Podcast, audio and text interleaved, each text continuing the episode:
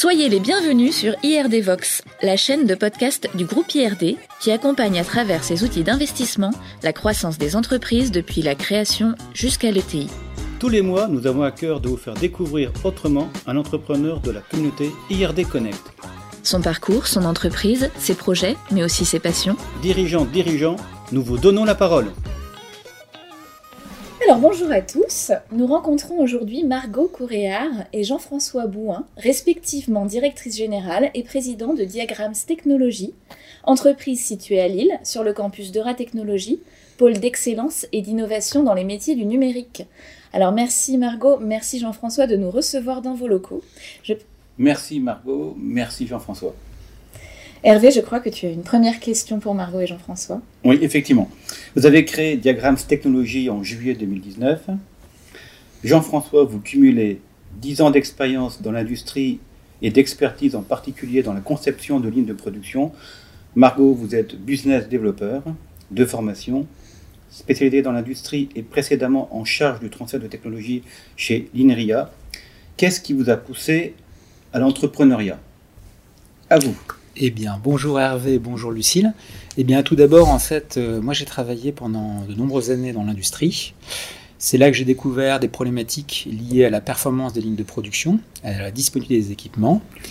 Et puis euh, ensuite, euh, j'ai travaillé chez Inria, et c'est là que j'ai découvert des technologies qui permettaient de répondre à ces problématiques de l'industrie qui n'étaient pas couvertes, j'ai envie de dire. Et donc, c'est cette découverte d'une technologie par rapport à un besoin que je connaissais qui m'a donné tout d'abord l'envie d'entreprendre. Euh, bonjour à tous. Euh, moi, je compléterai euh, sur un point vraiment humain. En fait, avec Jean-François, on a travaillé ensemble pendant cinq ans donc chez Inria. On a pu voir qu'on était très complémentaires et tout simplement, au fil de ces années, voilà, l'envie est née de pouvoir entreprendre ensemble. Et c'est vraiment ça qui a été le déclencheur euh, voilà, juste avant la création de, de Diagrams. Très bien. Merci. Est-ce que vous pouvez nous expliquer le concept de maintenance prédictive, Jean-François, dans le domaine de l'industrie? Que permet cette technologie?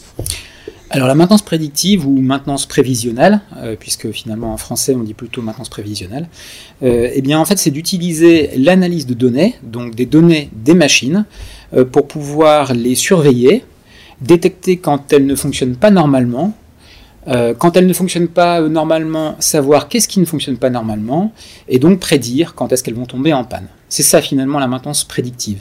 Donc l'idée, c'est que plutôt que d'attendre que la machine tombe en panne, ou plutôt que de remplacer systématiquement une pièce alors qu'elle est en bon état, on va attendre d'avoir des signaux qui vont nous dire que la machine ne va pas bien pour pouvoir intervenir juste au bon moment. Et donc ça va servir à quoi? Bah, Ça va servir à avoir des machines disponibles quand on en a besoin. Ça va permettre de réduire les coûts financiers de production et les coûts logistiques parce qu'on aura besoin de moins de stocks de pièces de rechange par exemple. Et puis ça va permettre aussi au niveau environnemental de ne pas gaspiller d'énergie, euh, d'air comprimé à, à, vouloir faire fonctionner les machines alors qu'elles ne sont pas dans les bonnes conditions de fonctionnement. Tu peux illustrer ce propos avec un, un exemple d'un client que tu peux évidemment citer euh alors dans ce cas-là, pour parler d'un client que je peux citer, on peut parler par exemple d'un client dans le domaine de l'industrie automobile mmh. euh, qui fabrique des, des, moteurs de bus et de tracteurs. Euh, ils ont donc des, des gros centres, euh, des broches d'alésage, donc qui viennent euh, faire des alaisages au niveau des moteurs. Et donc, euh, ces, ces, machines, comme toutes les machines, eh bien, elles vont tomber en panne. Elles vont tomber en panne parce qu'il va y avoir une fuite euh, d'air comprimé, parce qu'il va y avoir une fuite de, de lubrifiant. il va parfois y avoir des chocs entre l'outil qui vient usiner et puis la pièce. Mhm. Et tous ces éléments-là, ça va générer des des non-qualités parfois au niveau des pièces, mhm. et puis euh, ça va générer des arrêts de la machine. Et donc l'objectif, c'est de détecter le plus tôt possible que quelque chose ne fonctionne pas de manière optimale pour éviter d'avoir un moteur au rebut ou pour éviter d'avoir une, un centre d'alésage qui s'arrête alors que toutes les autres machines autour sont prêtes à fonctionner. D'accord. Et donc ton offre de service, ton offre, est en place dans cette société. C'est ça, on surveille la machine. ça fait maintenant 9 mois. Ça fait 9 mois. Ils ont déjà pu apprécier un gain un ROI, pour parler, je dirais, comme on parle maintenant, oui. en pratique. Oui, tout à fait. La, solution est en production. ça permet de surveiller effectivement des problèmes d'air comprimé, etc. Donc ça fonctionne. Très bien. Bah, c'est à moi pour la prochaine question, donc euh, que je pose à Margot. Alors Margot, est-ce difficile de co-diriger avec Jean-François euh, Quelles difficultés et avantages peux-tu rencontrer Après, est-ce que tu as des conseils à, donner à des créateurs d'entreprise qui se lancent aussi en co-direction? Bah, Pour commencer, il y a forcément un avantage, c'est qu'on est deux. Euh, et donc, ça nous permet de nous challenger mutuellement, euh, de pouvoir prendre de la hauteur. Quand on est voilà, seul, on va avoir le nez dans le guidon, et là, de pouvoir échanger ensemble, c'est vraiment quelque chose de, très plaisant, surtout à la création, quand on a bah, mille et une questions en tête. Et donc, euh, voilà, c'est vraiment, je pense, un atout de ce point de vue-là. En plus, ça permet de partager un peu le stress aussi, également. Enfin, bah, complètement, ah oui, oui, bah, on se lance dans l'aventure, mm. on n'est pas seul, et donc, du coup, il y a un effet d'émulation qui est, qui est, très important. Euh, le côté un peu plus difficile, c'est qu'en fait, euh, dans une entreprise, il y a plein de stades différents, et donc nos rôles évoluent au fur et à mesure. Et donc ça, ça nécessite bah, d'avoir une bonne communication pour voir des choses qu'on faisait ensemble au début, qui finalement, euh, voilà, on, va dissocier euh, les rôles, chacun va prendre des responsabilités différentes, on va peut-être un petit peu moins travailler ensemble comme on le faisait avant en binôme sur certains sujets, chacun devient responsable de différentes choses, et ça, c'est pas gravé dans le marbre, mmh. ça évolue, et donc du coup, on a besoin voilà, de, garder cette communication-là, c'est vraiment fondamental. Et du coup, mon conseil, euh, eh ben évidemment, c'est d'avoir une excellente communication. Euh, entre associés pour savoir euh, dans quel sujet euh, l'un ou l'autre est meilleur, où il prend le plus de plaisir, voilà, pour pouvoir ajuster au fur et à mesure nos rôles pour développer la société. C'est la clé, c'est le secret. Il y a eu des moments de, désaccord ou pas? Allez, on y va là. Bah forcément. Alors, euh, bah, en échangeant. En échangeant. Ouais, il faut discuter. On a forcément bah, des passés différents, des sensibilités différentes, des approches différentes. Euh, mais par contre, on a un objectif commun c'est de développer l'entreprise, euh, de réussir, de fédérer l'équipe autour de nous, de, trouver euh, voilà, des clients euh, pour la solution. Et donc du coup, ça, ça, ça, ça nous meut en avant. Et l'idée, c'est de, pouvoir à chaque fois échanger dans cette optique-là. Merci. On va repasser à Jean-François pour la prochaine question. Alors, nous le disions en introduction, Diagrams Technologies participe à l'écosystème de l'innovation numérique française, à la French Tech. Euh, de par sa technologie, Diagrams n'adresse que des clients de taille importante. Comment est-ce qu'une si jeune entreprise régionale parvient-elle à approcher et à convaincre ces fameux grands comptes? C'est un pari euh, difficile. Oui, c'est effectivement un pari très difficile, euh, puisqu'effectivement les, grands comptes sont, sont pas faciles à, toucher et puis n'aiment pas forcément multiplier les, contrats avec des, petits, des petites entreprises hein, comme la nôtre. pour autant, ces grands comptes euh, ont des, besoins, des problèmes qui ne sont pas couverts avec les solutions d'autres grands comptes. Donc c'est là que des petites sociétés comme nous, euh, innovantes, amènent des solutions différentes qui vont répondre à ces besoins spécifiques. Ça c'est déjà le premier point. Donc on répond à des besoins particuliers. Euh, que d'autres grands comptes ne savent pas euh, adresser, ou en tout cas pas bien. Donc voilà, ça c'est déjà le premier point. Ensuite, comment on fait pour pouvoir les toucher? Eh bien déjà, on va répondre à des concours. Euh, par exemple, il y, a de grands, y a de grands noms de l'industrie qui organisent des concours euh, pour justement répondre à leurs problématiques. Nous, on va répondre à ces concours et on va essayer de gagner. Et on gagne euh, régulièrement à ces concours pour pouvoir justement mettre en avant notre solution. Et une fois qu'on est sélectionné, on a tout le loisir de prouver la pertinence de notre produit, de notre solution. Mais le diagramme technologie n'adresse pas seulement des grands comptes. Cette solution peut aussi adresser des, PME de bonne taille également. Enfin, tu peux préciser, Jean-François, sur ce sujet-là? Oui, en fait, euh, c'est vrai que quand on dit grand compte, c'est pas impérativement de très grands groupes industriels. L'important, c'est d'avoir des machines industrielles euh, qui sont équipées de capteurs et qui ont la capacité de remonter les données pour qu'on puisse les analyser. Donc finalement, c'est pas impérativement les grands groupes industriels. Évidemment, la majeure partie des grands groupes industriels sont suffisamment matures pour pouvoir nous envoyer les données et travailler avec nous, mais il y a maintenant de nombreuses ETI ou PME qui ont la capacité de travailler avec nous. Voilà, et nous, on est évidemment très intéressés pour pouvoir travailler avec ces PME et ETI. Ok, précision importante. C'est pas que grand compte. Euh, moi, c'est encore Margot. Très bien. voilà. Chacun sien. Voilà. Donc, Margot, toi, tu as fait euh, des exploits en termes de communication. Hein, euh, tu pourras préciser, donc notamment par rapport à BFM. c'est toi qui t'en occupes. Donc, est-ce que ça marche? Bah, Jean-François a déjà dit oui un petit peu, puisque effectivement, ça, mhm. fait, ça crée la visibilité. et donc, ton expérience, quel, quel serait un conseil à donner par rapport à, à, à, cette communication, ces concours? Ça prend du temps, mais c'est qu'est-ce qu'il faut faire? On y va. Alors en effet, ça prend du temps. Déjà, il faut bah, cibler les bons où on est pertinent, où on a des chances de gagner. Euh, l'idée, c'est de pas voilà tirer euh, n'importe où, n'importe comment.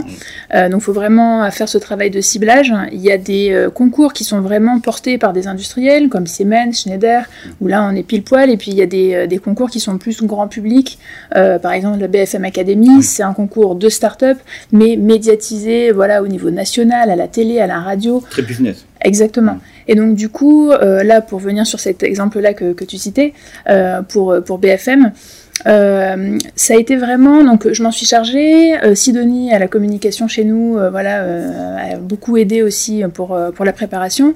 Et, et, surtout, on a pu voir aussi le, le, soutien de, de l'écosystème, par exemple avec le village Baïséa où on est basé aujourd'hui, où voilà, ils nous ont vraiment aidé à nous coacher. et donc ça, c'est vraiment fédérateur et porteur quand on est une start-up de se sentir épaulé en fait dans ce, mhm. ce type de dynamique. On a eu la chance de gagner en région, d'aller jusqu'à euh, en finale nationale parmi les, trois derniers finalistes. Et, euh, ce qu'on voit... Il y avait combien de postulants au début euh Oh, je crois au niveau des dossiers, alors de mémoire, parce que je ne me rappelle plus des chiffres par cœur, mais je pense qu'il y avait peut-être 3000 startups qui, se sont, qui se sont présentées, et puis après il y a eu, il faudra vérifier les chiffres hein, quand même, je ne vais pas dire de bêtises, mais voilà, il y, a eu pas mal de monde voilà, au, début. Et au bout du compte, tu veux t'arriver Parmi les trois derniers. Ouais au national. Ouais. Donc du coup, c'était euh, c'était vraiment euh, vraiment bien. Alors à la fois, ça donne une visibilité au niveau national, puisque comme tu le disais, euh, on est basé bah, en région Hauts-de-France. Donc pour nous, l'enjeu, hein, c'est vraiment d'avoir cette stature nationale, puis après, voilà, au-delà des frontières évidemment. donc gagner en visibilité, se faire voir, voilà, parmi bah, tous les acteurs de l'innovation et de l'industrie à cette échelle-là. Et surtout, il y a un autre point, c'est le fait que ce soit un, un événement fédérateur pour toute l'équipe. Euh, de, de, voilà, de, sentir voilà, que, que l'équipe est, derrière nous, qu'on gagne ensemble. Euh, parce que si c'est moi qui vais pitcher sur un plateau télé, finalement, c'est pour présenter le travail de toute l'équipe. Et donc ça, c'est vraiment voilà, une, quelque chose qu'on a, euh, voilà, qui était vraiment une belle aventure d'équipe pour, pour ce moment-là. Donc on conseille donc cibler d'abord. Cibler, foncer. Voilà, entraîner une équipe, que ce soit pas quelqu'un qu'une seule personne qui aille, euh, mais soit bien toute une équipe hein, qui, euh, qui, qui, promeut euh, la, société globalement, en sachant pour autant que ça prend pas mal de temps. Ça prend du temps parce qu'il faut se préparer. En plus, là, il y avait forcément des déplacements à prévoir, mais, mais ça vaut le coup. voilà, très bien. Merci. Alors, on a une question mystère du précédent invité d'IRD Vox. Jérémy Coudray, qui est dirigeant de la société Recinov. Alors sa question, qui m'a fait sourire, c'est des chercheurs qui ont trouvé.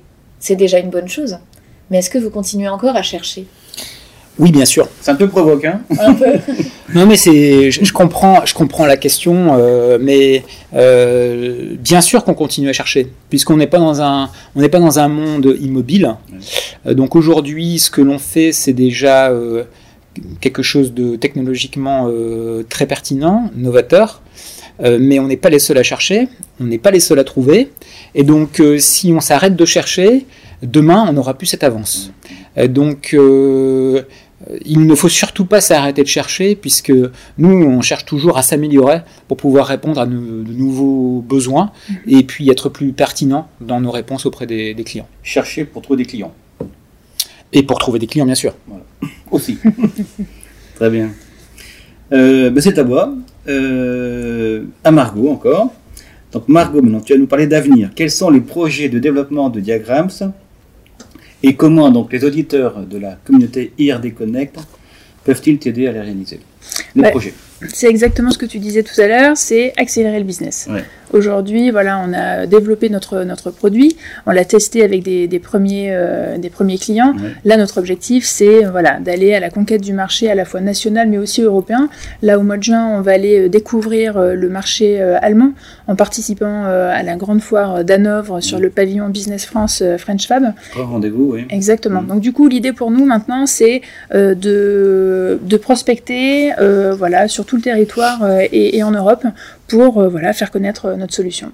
Et donc du coup, si vous qui nous écoutez, vous avez des problématiques industrielles ou que vous connaissez des gens dans votre entourage qui ont des problématiques industrielles, eh bien écoutez, nous sommes à votre écoute avec grand La plaisir. réponse, c'est Diagrams.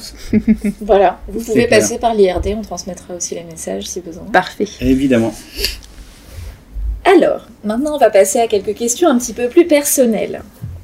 Alors, Jean-François, quel a été votre plus grand coup de bol dans votre vie professionnelle Bah, finalement, euh, Diagrams, c'est le résultat de, de mon passage par l'industrie, puis mon passage par la recherche publique, où j'ai découvert l'IA. Donc finalement, c'est un peu le coup de bol, c'est le chemin. Le fait d'être passé par différents endroits qui m'ont amené aujourd'hui à la, à la création de Diagrams. On va dire ça comme ça. Et comme dit Aurel San, hein, ce qui compte, c'est pas l'arrivée, c'est la quête. Et ton autre coup de bol, c'est de rencontrer, d'avoir rencontré Margot. Bah, Mais bien je sûr. pensais que vous alliez Mais dire bien ça. Mais on l'a déjà dit en introduction. Oh, voilà. ok, Margot maintenant. Partage-nous un échec qui t'a permis au final de progresser. Ben, je dirais que mon échec au, au tout début, ça a été de pas réussir à trouver un équilibre entre ma vie pro et ma vie privée. Mm. Euh, ça a été un peu compliqué.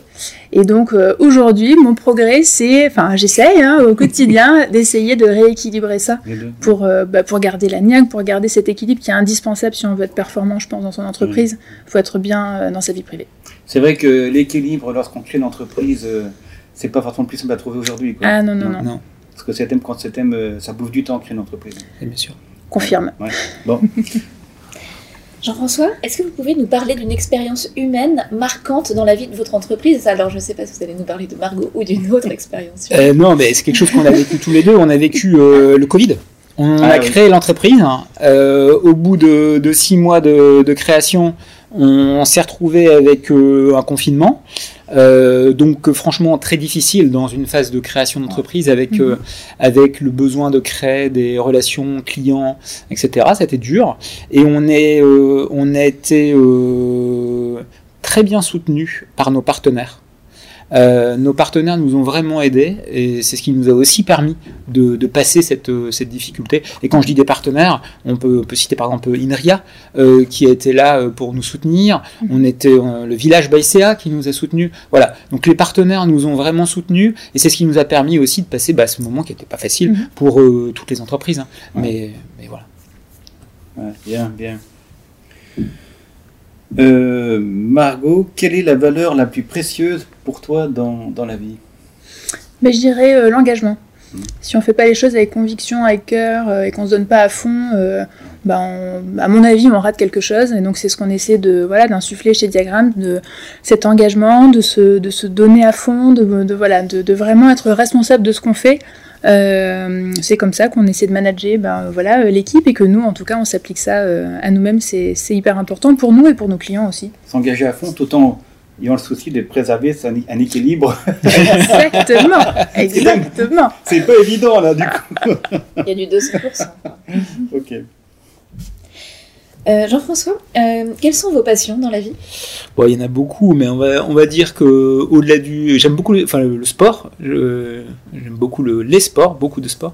Euh, et À la puis- télévision ou Non, non, en faire, en faire. Euh, et puis après ça, euh, moi en fait, je suis, je suis mécanicien euh, d'origine, et moi j'aime bien la mécanique, j'aime bien la technique. Euh, c'est- rare que pour les gens, pour les gens de dire que c'est une passion, mais moi franchement, j'aime bien l'industrie. Je, je suis un peu un passionné de l'industrie. J'aime bien les usines. euh, j'aime bien ces grosses machines industrielles. Ouais, c'est- c'est- ça fait partie de mes Alors passions. t'as ça chez toi, t'as un atelier. Je, non, je n'ai pas encore d'atelier chez moi, mais ouais. Ouais. Et quand tu parles de sport, c'est quel sport alors? Raconte un peu. Ah, moi j'aime bien le vélo, la natation, le- la course à pied. Triathlon alors? Oui. Voilà. Ok. Et tu fais quel triathlon? Oh, des petits triathlons, moi Ouais. je fais des, des courtes distances.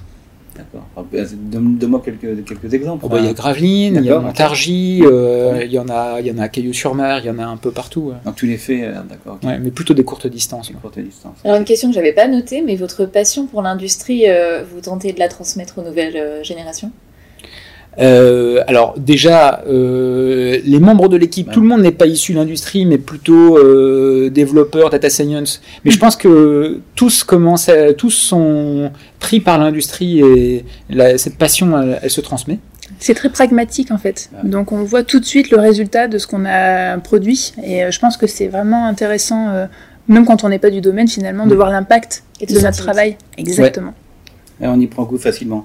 Mais moi, j'ai la même question pour Margot. Donc, tes passions alors euh, moi, passion et mes rêves, euh, moi c'est toujours, ça a toujours été tourné vers, euh, vers l'international. Moi, ce qui me plaît, j'ai beaucoup euh, voilà, habité euh, bah, en dehors de la France finalement quand j'étais plus jeune. Italie? Euh, Alors, Italie, mais surtout bah, dans les dom-toms. J'ai fait une partie de mes études aux États-Unis. et donc, du coup, c'est quelque chose que j'ai envie de vivre chez Diagrams et de pouvoir voilà, Déployer développer. Diagrams dans le monde entier. Quoi. Exactement. La réussite de Diagrams se fera à l'échelle mondiale. Hmm. et donc, pour ça, ça veut dire se structurer, se mettre en ordre de marche pour aller conquérir d'autres marchés que notre territoire français. Et c'est ce qu'on. c'est ton ambition mais ta passion, donc c'est le monde. Donc tu mhm. voyages beaucoup. Euh, là, ah bah avec le Covid. Alors avec le Covid, c'était un peu plus compliqué. Post-Covid alors. Post-Covid, tu, tu, repars, tu repars. Ton prochain voyage, c'est quoi alors euh? Euh, Premier prochain voyage, c'est Lisbonne. D'accord. Voilà. Pour un peu voir un peu d'autres cultures, mais sinon pour répondre à la question, moi une de mes passions c'est la danse et le flamenco. Ah, très bien. par exemple. Euh, que j'ai arrêté quand j'ai créé l'entreprise, parce que après, euh, avec le recul, je me dis c'était complètement insensé, euh, en me disant j'ai besoin de, de temps, voilà, pour me focaliser sur mon projet, donc on va arrêter la danse.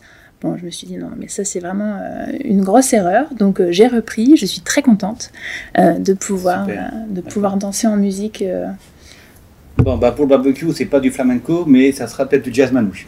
Ça va aussi. Ça va aussi Bon, très bien. Très belle transition, Hervé. Merci en vol professionnel. Euh, alors, on, a un, prochain invité qui s'appelle Jean-Luc Biolay, euh, qui est dirigeant de Music Story. C'est une entreprise qui a développé une offre internationale de métadonnées musicales les plus précises et les plus fiables du marché. Donc, par exemple, en classification des albums, en pseudonyme, en biographie des artistes, en visuel pour toutes les plateformes type Deezer, etc. Euh, je voulais savoir si vous aviez une question à lui poser, Jean-François. Eh bien, quand on parle de ce domaine-là, donc moi je, pense tout de suite à recommandations, recommandations de, musique, euh, ce qu'on peut avoir parfois sur Deezer, euh, puis au niveau vidéo, au niveau Netflix. Et moi je me demandais, voilà, et moi je me demandais si on allait avoir de plus en plus des, des algos qui vont vraiment proposer des, des, recommandations qui vont ouvrir vers des nouveaux styles et pas enfermer sur un style que l'on a dit déjà qu'on aimait. Parce que c'est ça que je trouve intéressant dans les algos de recommandation, c'est de découvrir des nouvelles choses. Euh, et donc voilà, aujourd'hui je trouve que ça, ça peut encore s'améliorer et je serais curieux de savoir si on va vraiment vers l'amélioration et s'ils pensent euh, qu'on va dans cette direction-là. Eh ben, Jean-Luc nous répondra le au prochain podcast à, cette question. Merci beaucoup Margot et Jean-François pour cet échange très inspirant et à bientôt sur IRD Au revoir, merci. Merci. Au revoir.